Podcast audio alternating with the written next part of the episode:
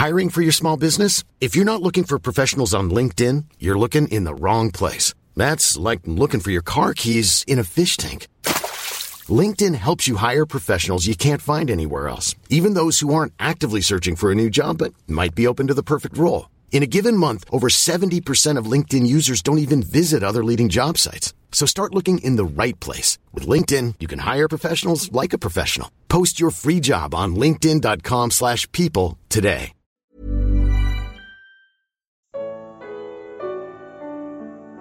Como saber o que Deus quer nos falar? Evangelho de Lucas. Comentário de Mari Persona. Você já se deu conta do quanto está perdendo por não ler a Bíblia toda?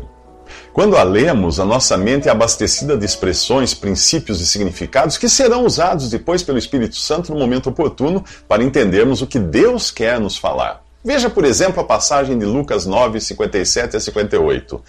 Uma leitura rápida nos faria passar também rapidamente pelas raposas e aves mencionadas aqui, mas se a nossa mente tiver sido abastecida de outras passagens que falam desses animais, o nosso entendimento será ampliado. No capítulo 15 do livro de Juízes, Sansão usou 300 raposas com suas caudas transformadas em tochas para destruir os campos de trigo, as vinhas e os olivais dos filisteus.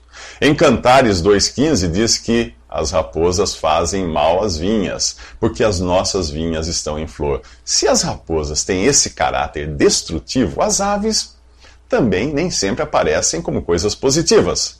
No capítulo 13 do Evangelho de Mateus, elas são os agentes de Satanás que arrebatam a semente à beira do caminho e depois aparecem confortavelmente aninhadas na grande e corrupta árvore da cristandade, que nasceu da pequenina semente de mostarda. Voltando ao Evangelho de Lucas, lemos que quando andavam pelo caminho, um homem lhe disse: Disse a Jesus: Eu te seguirei por onde quer que fores. Jesus respondeu: As raposas têm suas tocas e as aves do céu têm seus ninhos, mas o filho do homem não tem onde repousar a cabeça. Sempre que você lê um diálogo, preste atenção na resposta que Jesus dá, pois ela revela o coração de quem fala com ele. O homem parece ter a melhor das intenções, mas na verdade ele nem sequer foi chamado para seguir a Jesus. A sua decisão nasceu da vontade própria. Suas intenções são comparadas às das raposas e aves, ou seja, covis e ninhos. A lição é clara: ninguém pode seguir a Jesus de vontade própria e sem ter sido chamado. E se fizer isso visando ganho material e estabilidade nesta vida, o seu ministério acabará mais arruinado mais arruinando do que edificando. Aves aninhadas nos falam de conforto e acomodação, e raposas são destrutivas. O capítulo 13 de Ezequiel compara os falsos profetas de Israel a raposas nos desertos. Suas visões são falsas e suas adivinhações mentira. Dizem palavra do Senhor, quando o Senhor não os enviou. Contudo, esperam que as suas palavras se cumpram. Qualquer semelhança com a atual volúpia por conforto e bens materiais prometidos pelos falsos profetas da cristandade não é coincidência. Quem decide seguir a Cristo de olho no ganho financeiro e no conforto que isso trará, forjando visões e mentindo em suas adivinhações, são raposas nos desertos. Um dia terão de dar contas a Deus do mal e desonra que trouxeram ao testemunho cristão. Nos próximos três minutos, alguém está mais ocupado com a morte do que com a vida. Ao contrário daquele primeiro homem que decidiu de si mesmo seguir o Senhor, mas aparentemente de olho no conforto de um ninho de ave ou covil de raposa, agora o Senhor chama. O Senhor chama esse: Siga-me. Mas o homem respondeu: Senhor, deixa-me ir primeiro sepultar meu pai. Jesus lhe disse: Deixe que os mortos sepultem os seus próprios mortos. Você, porém, vai e proclame o reino de Deus. Mais uma vez, o assunto aqui é o serviço para Deus e não a salvação da alma. Ao querer primeiro sepultar seu pai, ele revela um coração dividido. Além de priorizar a morte, seus laços familiares o impedem de seguir prontamente a Jesus. O Senhor não teria respondido da mesma forma se o homem precisasse sustentar a esposa ou cuidar de um filho enfermo. Alguém que esteja empenhado na obra de Deus e com isso acabe negligenciando os seus está errando Pois se alguém não cuida de seus parentes, especialmente dos de sua própria família, negou a fé e é pior que um descrente. Isso fala em 1 Timóteo 5,8. Por isso, se você receber um chamado específico para a obra de Deus, precisará saber escolher suas prioridades. E aqui cabe uma palavra àqueles que buscam por uma companhia nesta vida. O apóstolo Paulo, inspirado pelo Espírito Santo, escreveu: Gostaria de vê-los livres de preocupações. O homem que não é casado preocupa-se com as coisas do Senhor, em como agradar ao Senhor. Mas o homem casado preocupa-se com as coisas deste mundo, em como agradar sua mulher, e está dividido. Tanto a mulher não casada como a virgem preocupam-se com as coisas do Senhor, para serem santas no corpo e no espírito. Mas a casada preocupa-se com as coisas desse mundo, em como agradar seu marido. Estou dizendo isto para o próprio bem de vocês não para lhes impor restrições, mas para que vocês possam viver de maneira correta, em plena consagração ao Senhor. Se você quiser ler o texto todo, vá a 1 Coríntios, capítulo 7. Ele não está condenando o casamento, mas alertando para que nossas escolhas sejam feitas tendo em vista o quanto pretendemos nos dedicar ao Senhor. Os casados assumem a responsabilidade de cuidar de seus cônjuges e não podem negligenciar isso. Deus pode abençoar muito um casal cristão em sua obra, mas o mesmo não pode, não se pode dizer de um crente que busca por um cônjuge descrente. Ao colocar-se em julgo desigual com o incrédulo, você estará acrescentando tristezas e frustrações à sua vida e ocupando-se com coisas que são ocupações de mortos. A resposta de Jesus àquele que queria sepultar seu pai primeiro traz também outra lição. Deixe que os mortos sepultem os seus próprios mortos. Você, porém, vai e proclame o reino de Deus. Existem atividades que somente um salvo por Cristo pode fazer nessa vida, enquanto outras podem muito bem ser executadas por incrédulos. Pense nisto quando for escolher as prioridades para a sua vida. Nos próximos três minutos, o perigo do sentimentalismo. Assim como aconteceu com o primeiro homem, o terceiro, além de não ter sido chamado por Jesus, está igualmente errado em suas prioridades. Ele diz: Vou seguir-te, Senhor, mas deixa-me primeiro voltar e me despedir da minha família. Jesus não quer que desprezemos nossa família, mas deseja nos ensinar que não podemos perder o foco. Se você tomou a decisão de servir a Jesus, todas as pendências já deveriam ter sido resolvidas de antemão para não precisar voltar atrás. Lembre-se de que o assunto aqui não é a salvação eterna, mas o serviço do cristão. Ninguém que põe a mão no arado e olha para trás é apto para o reino de Deus, diz Jesus ao homem ocupado com despedidas. Sentimentos são importantes, mas o sentimentalismo não tem lugar entre aqueles que sabem que estão de passagem por aqui. Quando no final de sua provação Deus deu em dobro a Jó tudo o que havia perdido, não deu o dobro de filhos, mas um número igual ao que Jó tivera no princípio. Jó podia ter, perdido gado e bens materiais, mas seus filhos que morreram não estavam perdidos. Ele iria encontrar-se com eles e aí efetivamente Jó terminaria também com o dobro de filhos. As despedidas nesta vida entre os que creem em Cristo não têm o peso de tristeza e aflição das despedidas entre incrédulos, que nunca sabem se voltarão a se encontrar. Enquanto o céu é um lugar de paz, alegria e regozijo coletivo, com milhares e milhares juntos louvando a Cristo, o lago de fogo é um lugar escuro e solitário.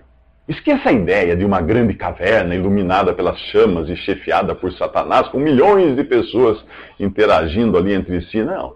Satanás será apenas mais um dos condenados. Se você ainda não creu em Cristo, ficará ali só. Não enxergará ninguém, não falará com ninguém, não reconhecerá ninguém.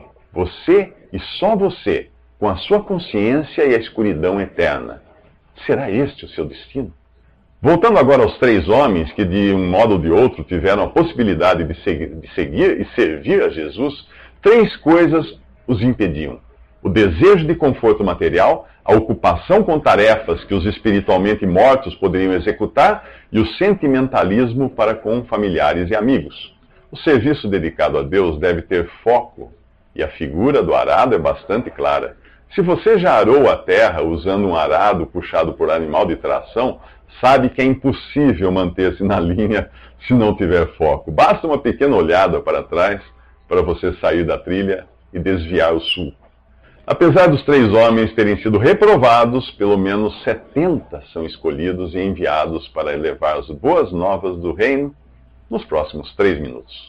O capítulo 10 do Evangelho de Lucas começa com o Senhor escolhendo e enviando 70 discípulos de dois em dois a todas as cidades e lugares para onde ele estava prestes a ir. Eles disse: A colheita é grande, mas os trabalhadores são poucos, portanto, peçam ao Senhor da colheita que mande trabalhadores para a sua colheita. Em Mateus 10, nós vimos algo semelhante com os doze discípulos, e vale lembrar que as duas missões estavam relacionadas ao Evangelho do Reino e não ao Evangelho da Graça. É importante saber fazer a distinção. O Evangelho do Reino era o que João Batista, os discípulos e o próprio Jesus pregavam, e tinha a ver com a chegada do Messias. Para Israel, Jesus é o Rei. O Evangelho da Graça é o que os discípulos passaram a pregar após o advento da igreja. Para a igreja, Jesus é o noivo e também sua cabeça, não seu rei. Ele tampouco é rei para o cristão individualmente, para este, Jesus é Senhor. Já reparou que do livro de Atos em diante, nenhum cristão chama Jesus de rei, exceto em seu caráter universal e em conexão com Israel? O Evangelho do Reino dizia: arrependam-se, pois o reino dos céus está próximo, preparando assim um povo, um povo terreno, para participar na terra também do reino do rei, vindo dos céus. O Evangelho da Graça anuncia: creia no Senhor Jesus e será salvo, preparando um povo celestial, a igreja, para deixar a terra e ir ao encontro de seu noivo no céu. O Evangelho do Reino falava de um reino a ser estabelecido na terra, com Israel e as nações sujeitas ao Rei Jesus, que já estava ali entre eles. Os judeus esperavam o Messias? Ele estava bem ali. Queriam um rei? Esse rei era Jesus. Buscavam uma era de prosperidade e saúde? Jesus multiplicava pães e curava enfermos para provar as suas credenciais. O ungido de Deus havia chegado para reinar. Para entender a Bíblia na sua totalidade, imagine a linha do tempo como uma gravata. Só duas partes ficam visíveis, uma grande e outra pequena. A grande representa a história da humanidade até Jesus, e a pequena, os sete anos de tribulação e os mil anos de reinado de Cristo. Era assim que os profetas do Antigo Testamento enxergavam. Eles não viam a parte escondida sob o colarinho, que é o atual período da igreja, que teve início após a morte e ressurreição de Jesus. Pense no nó da gravata como a, a parada e o reinício do relógio profético. Este só voltará a bater após a igreja ser tirada da terra no arrebatamento, dando início então aos sete anos de tribulação e ao reino de mil anos de Cristo na terra. A parte menor da, da gravata no nosso exemplo. Portanto, nos evangelhos, Jesus não está tratando com a igreja, mas com Israel. Agora você nunca mais irá se esquecer de como dividir ou manejar bem a palavra da verdade, basta olhar para alguém de gravata.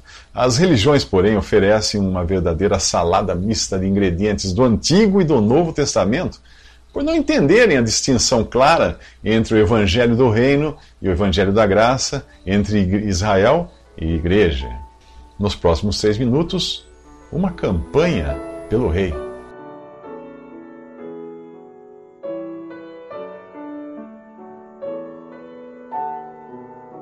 Visite respondi.com.br. Visite também 3minutos.net.